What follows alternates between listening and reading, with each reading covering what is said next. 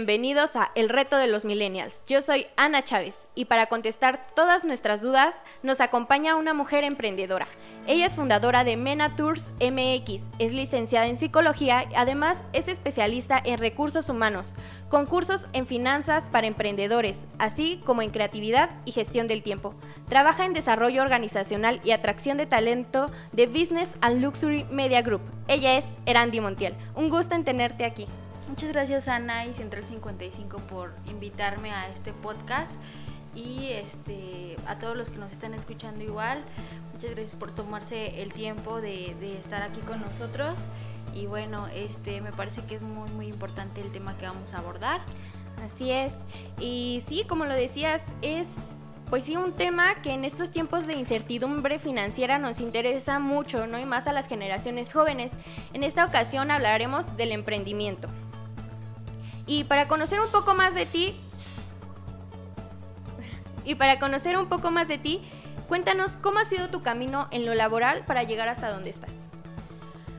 Bueno, este sí, justo como, como lo, lo platicamos, este, el emprendimiento en estos tiempos pues suele ser a veces un poquito duro, a veces un poquito complicado, o así, así lo veo, así nos los hacen ver este, muchas personas que, que de lejos ves que Ay, pues son exitosas porque tienen esto, esto, esto, esto, ¿no? Pero pues bueno, este, vamos a hablar justo desde mi perspectiva y cómo es que hemos ido creciendo, cómo es que esto nació, cómo es que se ha mantenido y cómo es que qué es lo que prospectamos para, para más adelante. ¿Qué es lo que ha pasado en todo este camino laboral que, ha sido un poquito largo? Porque pues bueno, empecé desde que era muy jovencita a trabajar en ventas, en una tienda normal y todo. ¿Por qué lo platico? Porque creo, a mí me parece muy, muy importante, dado que cualquier tipo de experiencia a la larga pues ya te resulta pues algo importante y que al final ahora sumó, ¿no? El hecho de que yo empezara a una edad muy corta y que empezara justo en ventas me ayudó a, a, saber desarrollarme con las personas o a saber platicar un poco más, incluso a vender, ¿no? Sí, y más generar relaciones, ¿no? Para un futuro, es lo que dicen mucho. Eh, con tus con tu experiencia en los trabajos anteriores puedes ir generando relaciones de, ah, conozco a tal persona, tal vez me pueda ayudar, ¿no? Sí, claro, exacto. Y pues ahorita justo tengo 25 años, ¿no? Tres, tres años de ser egresada de, de, la licenciatura y posterior este, la especialidad y algunos cursos que he ido tomando. Empecé a los 17 en eso y pues bueno, continué, fue, fue un camino pues relativamente corto, dos, tres años, medios tiempos, etcétera, ¿no? Sí.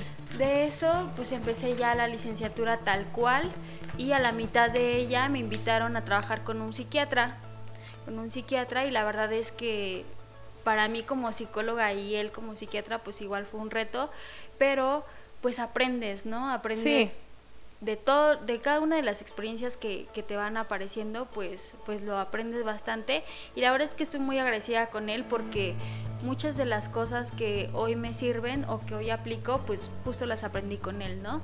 Y dado que no me dedico justamente a, ni a dar terapia, ni a tener mi consultorio, no es algo que me desagrade, sin embargo en este momento no, no está como en mis planes. Así es. Y ya lo probé, dije, está muy bien y sí es un proyecto que tengo en mente, pero pues ya cuando esté un poco más grande porque es un trabajo más estático, ¿no? Y justo con este tema de, del podcast, del reto de los millennials, pues somos millennials al final, al o final sea, cuentas, sí tú, Monse y yo, pues estamos justo en esta edad de los veintitantos. Sí. y más de que, bueno, ahorita en estos tiempos y con todas las, pues las reformas o las nuevas leyes que aplican en cuanto a los trabajos, pues ya no hacemos, eh, pues sí, antigüedad o no tenemos pensión o jubilación. Entonces yo creo que es un tema muy puntual que nos sirve a todos. Claro, exacto. Y pues que nos catalogan a nosotros los millennials como este, personas con muy poca paciencia. Así es. O con personas que tienen miles de ideas, pero al final no centran nada. Y, y pues yo creo que no podemos generalizar, ¿no? No, así También creo que somos una generación con muchas ideas y muchas ganas de hacer un cambio climático, ya vemos este con, de inclusión de todo, de todo tipo de personas.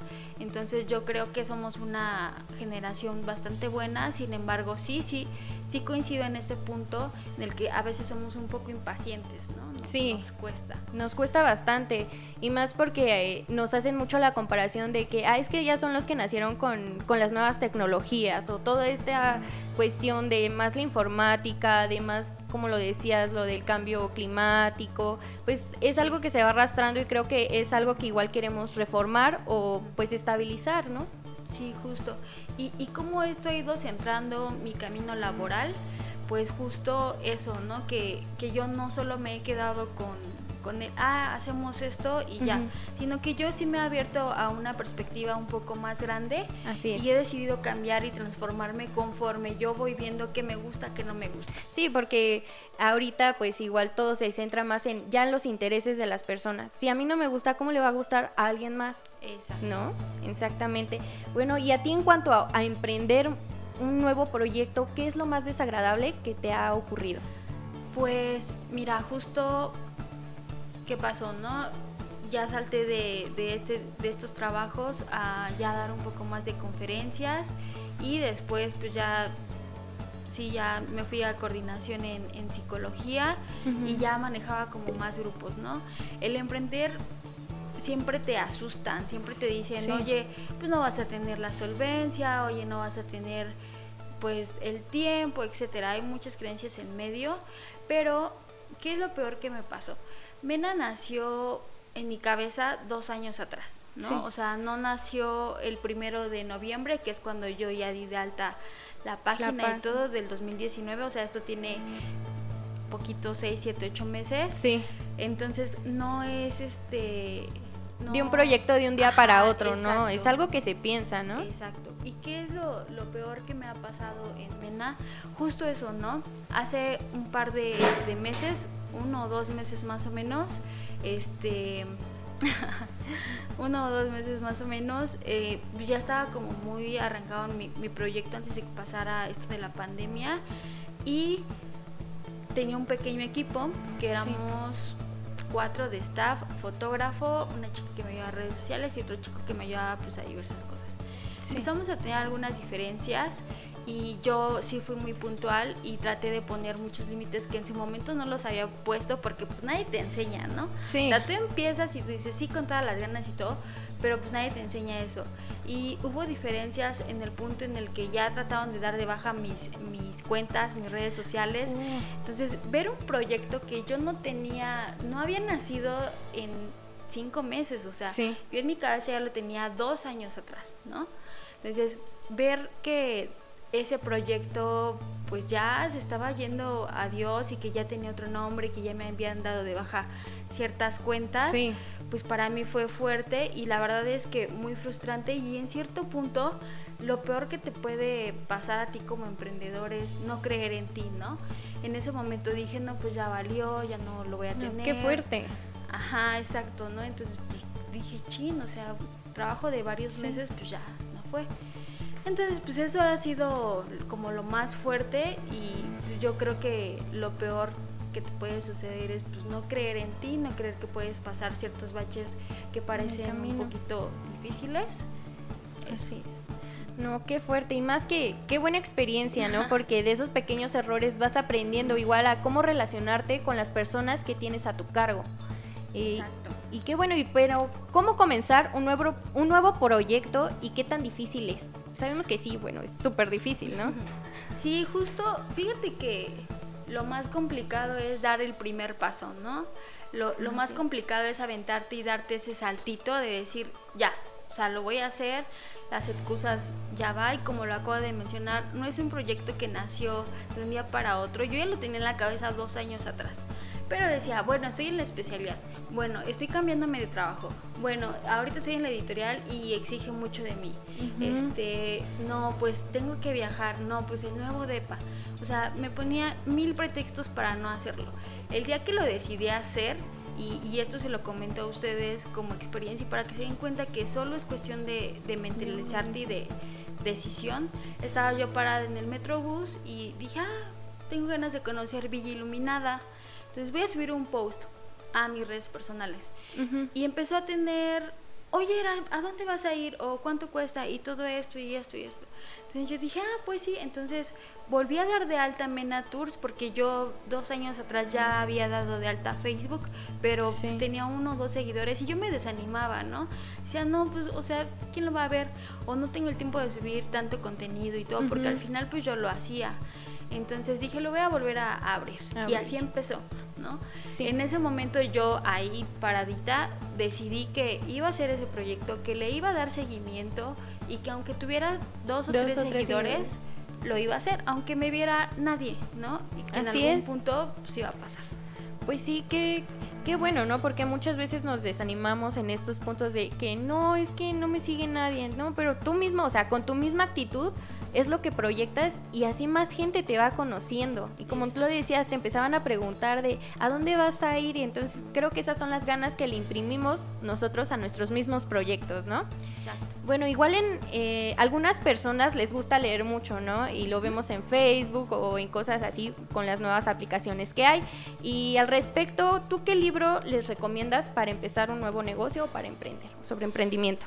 A mí me gusta muchísimo leer. Yo sí abiertamente le digo a los emprendedores, a los chicos que, que quieran emprender algo, que leer te va a abrir un mundo de posibilidades, que leer te está dando un pequeño resumen de pues de lo que muchas personas ya pasaron y te está entregando en 300 páginas su vida y una pequeña un pequeño resumen, por así decirlo, de lo que puedes hacer, ¿no? El libro que para mí marcó un hito puede ser muy cliché, pero para mí sí lo fue. Fue El monje que vendió su Ferrari. Lo leí cuando tenía 16 años. Sí. Es muy comercial, muy barato. Y de verdad que leerlo a esa edad, a mí algo que se me quedó muy, muy grabado para poder lograr lo que tú quieras en la vida, estudiar, emprender tu negocio, tener un buen puesto de trabajo, este, tener e-, esa el carro, la casa, el novio, lo que tú quieras. Lo que tú te propongas, ¿no? Exactamente, es un concepto clave que se llama autodisciplina, ¿no? Así Eso es lo que te enseña, que a veces no tienes tantas ganas de hacerlo, pero dices, bueno, a ver, le voy a invertir. Hay una regla, si no mal recuerdo, china, que dice que hagas las cosas por 10 segundos. Si después de 10 segundos sigues aburrido, las dejes. Pero pues ya vas encarrerado y dices, ah, pues ya lo sigo haciendo. Sí, así es. Y se te quita la pereza. Eso me parece muy, muy importante. Ese sería uno. El segundo, mmm, ustedes esperarían que les dé como, ay, pues las superfinanzas y demás. A veces no se necesita saber todo sobre los negocios para poder abrir uno. Vas aprendiendo sobre la marcha, y debes aprender sobre tu negocio. No necesitas aprender de todos los negocios, ¿no? Entonces, ¿qué otro les podría recomendar? Uno que recientemente leí, que igual me cambió de cierta forma el chip, Las cuatro vidas de Steve Jobs. Lo escribió uno de sus amigos, no lo escribió él. ajá, y habla desde una perspectiva de cómo un genio logra eso visto desde afuera. Sí. Entonces la verdad es que es bastante, y ahí te enseña mucho cómo, cómo mm, el saber trabajar con tus colaboradores es la clave, ¿no? Así es. Que no, necesitas tener todos los talentos para tú poder emprender algo, sino que rodearte de la gente correcta es, una clave fundamental, ¿no? Y, qué bueno que hablamos de las perspectivas, ¿no? Que tienen las personas hacia los emprendimientos. Y bueno, en nuestras redes sociales, Hugo Salinas dice, un saludo a Central 55 y que si podríamos hablar eh, tal vez en otro podcast sobre educación financiera y el miedo que le tenemos a invertir. Y pues nos, nos realizó la siguiente pregunta que dice, ¿en ¿qué hay en cuanto a los fracasos y el miedo que le tenemos a emprender? Fíjate que igual yo para poder hacer este podcast, este, pregunté en mis redes sociales personales y, y todo, todas las preguntas iban muy, yo creo que el 98% iban orientadas al miedo al miedo a que tengo poquito dinero, ¿cómo, ¿cómo pierdo ese miedo para dar ese pasito? Y, y de verdad que es aventarte, o sea, no hay otra, no hay una receta así, ah, este paso 1.1, 1.2 en medio de, del emprender y eso, es aventarte. Quiero comentarles que yo antes de hacer Mena fracasé en muchos otros negocios, un restaurante se cerró, este vendía ropa igual, no funcionaba, pues, porque no era algo que me gustaba.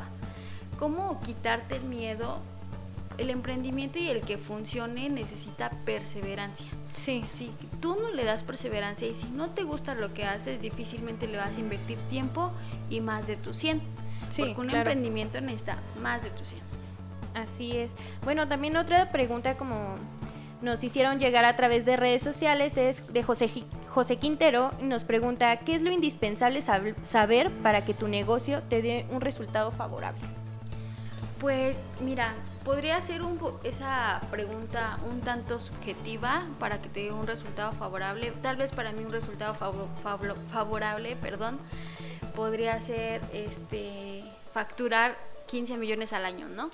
Para otra persona decir, ah, pues yo tengo mi propio local y así.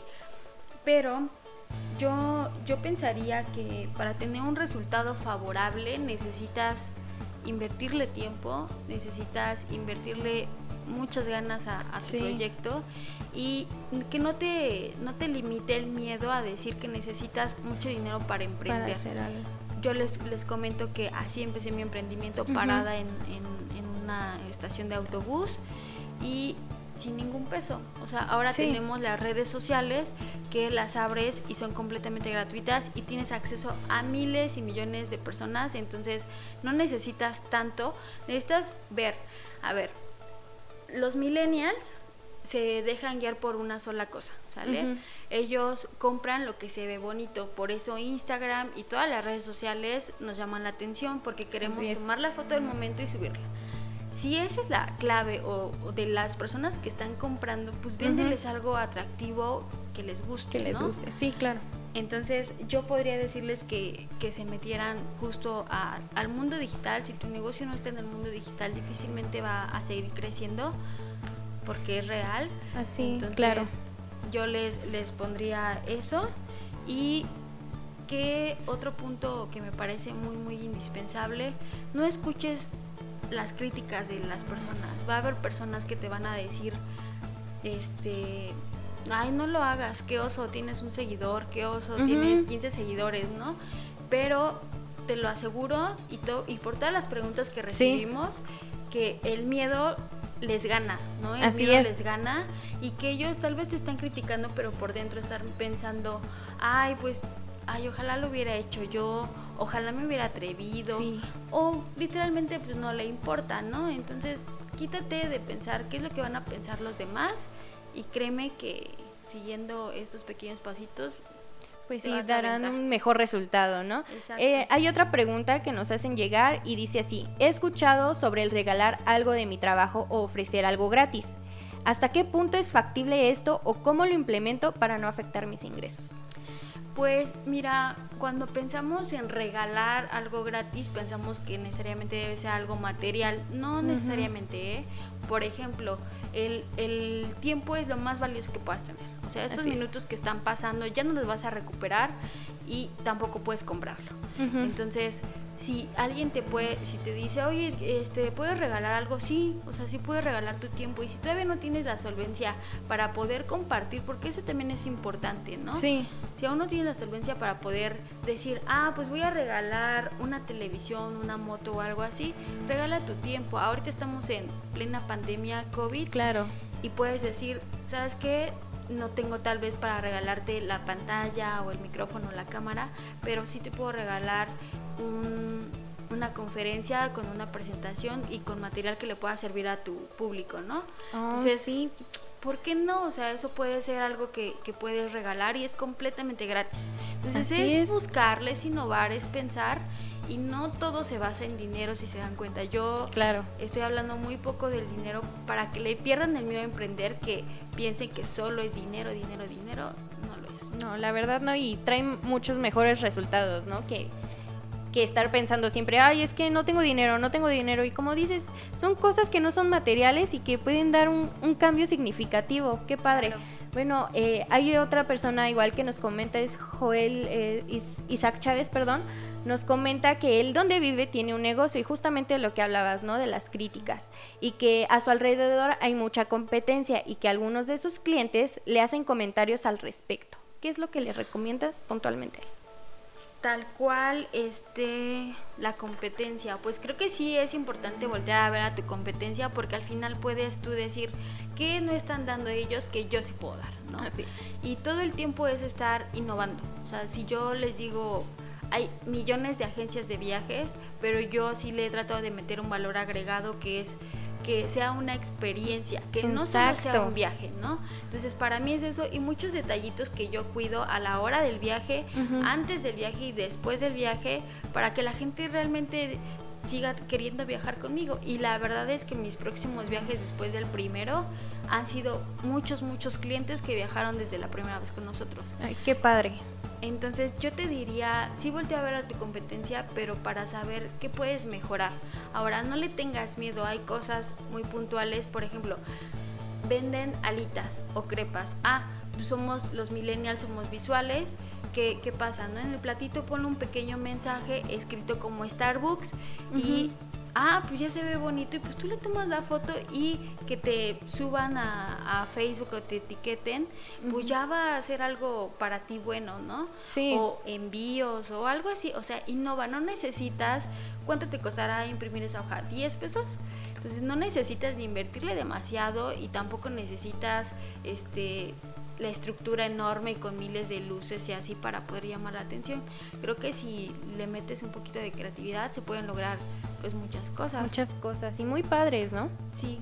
Y que como dices tú que generen una experiencia al consumirlas, al comprarlas o al vivirlas. Qué padre. Bueno, otra pregunta que en lo personal se me hace muy interesante es cómo saber si tenemos éxito. O bueno, igual es como algo muy subjetivo, ¿no? Exacto. A mí el éxito me parece que está muy sobre...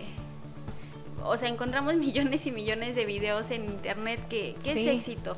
Y cuando yo te digo éxito, y de verdad que es un estudio, tú te imaginas el carrazo, el reloj, la super vida, la super casa.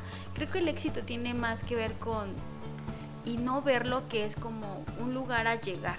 O sea, el éxito es ir viviendo todo, todas las etapas que, que te toque vivir, aceptarlas sin perder de vista lo que quieres ya sea un estilo de vida, ya sea este un negocio, una franquicia, lo que tú prefieras, pero el éxito creo que es más interno de lo que pensamos. ¿Cuántas veces, no me dejarás mentir, Ana, este, famosos que tienen millones y que parece que tienen el éxito alcanzado, están hundidos en depresión?